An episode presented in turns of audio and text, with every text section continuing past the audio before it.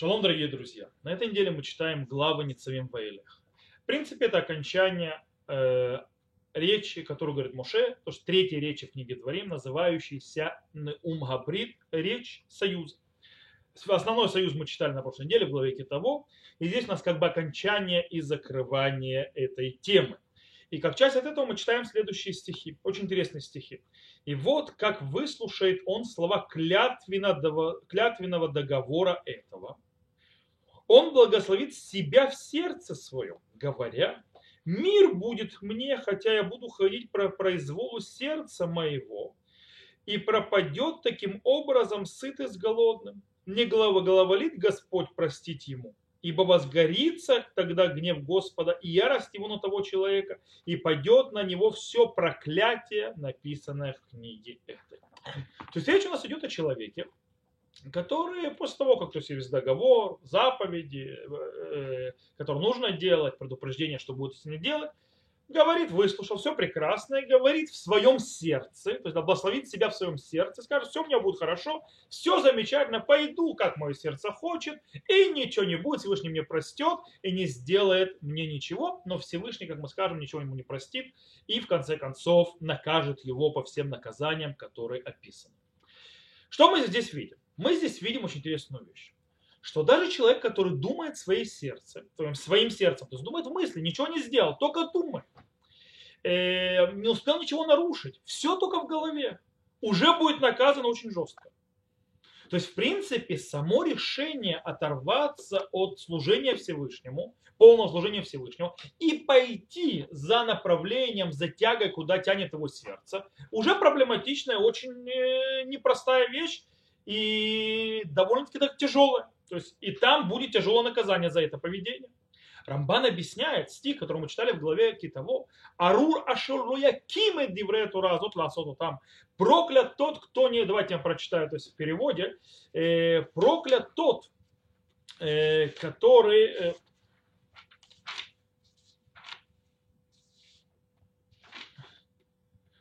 Проклят тот, кто не осуществит слов закона с его исполнением их, вообще слово Яким и так далее, и скажет весь народ Амен. Так вот, Арамбан объясняет этот стих и говорит, что речь не идет об исполнении заповедей, как, например, думает Раша. Речь идет о том, что человек думает о заповедях. Рамбан говорит так, что э, признает мне заповеди в сердце своем, и они будут в его глазах э, истиной, и поверит, что делающих их получат в их большую-большую заслугу, и нарушающих будет получить наказание. Все в сердце только. То есть, он об этом думает, Гетров.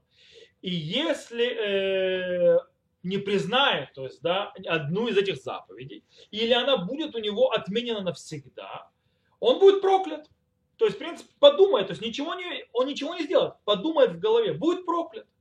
Но если он приступит одну из них, например, съест свинину или какую-то другую, скажем так, шекец, то есть да, всевозможную, скажем так, мерзость, или не сделает сука, не сделает лулав и так далее, и так далее, по лени своей, он не попадает под это проклятие.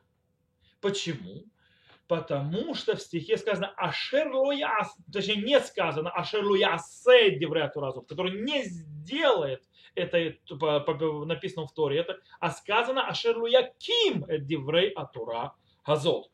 То есть э, тот, кто не, а, не осуществит себя, хотя исполнением написано неправильный перевод, потому что перевод построен на э, объяснении Раши, что речь идет об исполнении заповеди. Рамбан объясняет, что речь идет не исполнение, а об мысли.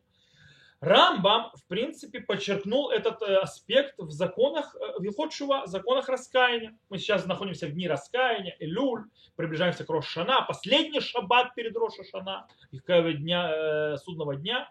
Рамбам говорит следующее в законах раскаяния, в 7 главе 3 Галаха. Не говори, что нет раскаяния, но только за заповеди, то есть на нарушение которых есть какое-то действие. Как, например, распутство, воровство или грабеж. То есть, в принципе, то есть, в принципе, чтобы человек не думал, что раскаиваться надо только на заповеди, которые сделал он физически, действия. Но как, точно так же, как человек должен раскаиваться от этих, то есть по поводу этих нарушений, точно так же он должен проверять себя на плохие качества, которые у него есть, и делать раскаяние, то есть раскаиваться, исправляться и от, против, э, то есть от злости, то есть, которая внутри него, и от э, зависти и так далее, и далее. В принципе, Рамбам говорит тут, конечно, о чертах характера, то есть о его, скажем так, то, что называется медот, то есть его особые качества человека, которые не, не, в этом случае негативны, их тоже надо исправлять и нужно раскаиваться. Не только о заповедях, а, но и о том, что происходит с ним внутри. Понятно, что его слова правильны также и к плохим мыслям. То есть э, плохой характер, все это внутри, это проходит внутри человека. Это может даже не выражаться физически в каком-то нарушении, но само то, тот, тот сам тот факт, что человек думает плохо, что человек, э, скажем так, нарушает заповеди в мысли своей, то есть даже у него плохие мысли, он уже требует раскаяния. В Мурена Вухим э, путеводитель заблудших Рамбам объясняет очень интересную вещь, которую сказали наши мудрецы. Наши мудрецы сказали, что Гиргурей Авера Кашимина Авера. То есть, да, что размышление о грехе, о нарушении намного хуже, чем само нарушение. Так сказано в трактате Йома на 29 листе. И Рамбам там объясняет, что как это работает, почему так. Дело в том, что самая высокая часть, которая есть у человека, это его разум ибо это и есть подобие Всевышнего. Подобие Всевышнего – это наш разум. Наш разум – это подобие Всевышнего. Поэтому тот, кто вставляет, то есть в голову берет, то есть свой разум носит гиргуре авера, то есть размышления о грехе, э, внутрь своего разума, то он намного более проблематичен, он сделал намного более проблематичную вещь, чем человек, который делает эти же преступления своими, скажем так, органами тела, то есть да, своими конечностями и так далее. Ворует, там, грабит, прелюбодействует и так далее.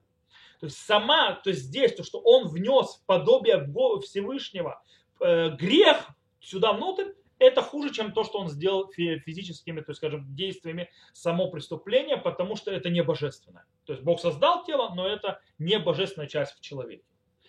И получается, что то, что мы видим, что мысли человека, о чем он думает, как он думает и так далее, занимает не, очень даже центральный аспект э, внутри служения Всевышнего. То есть человек э, мыслями служит Всевышнему, это очень важно.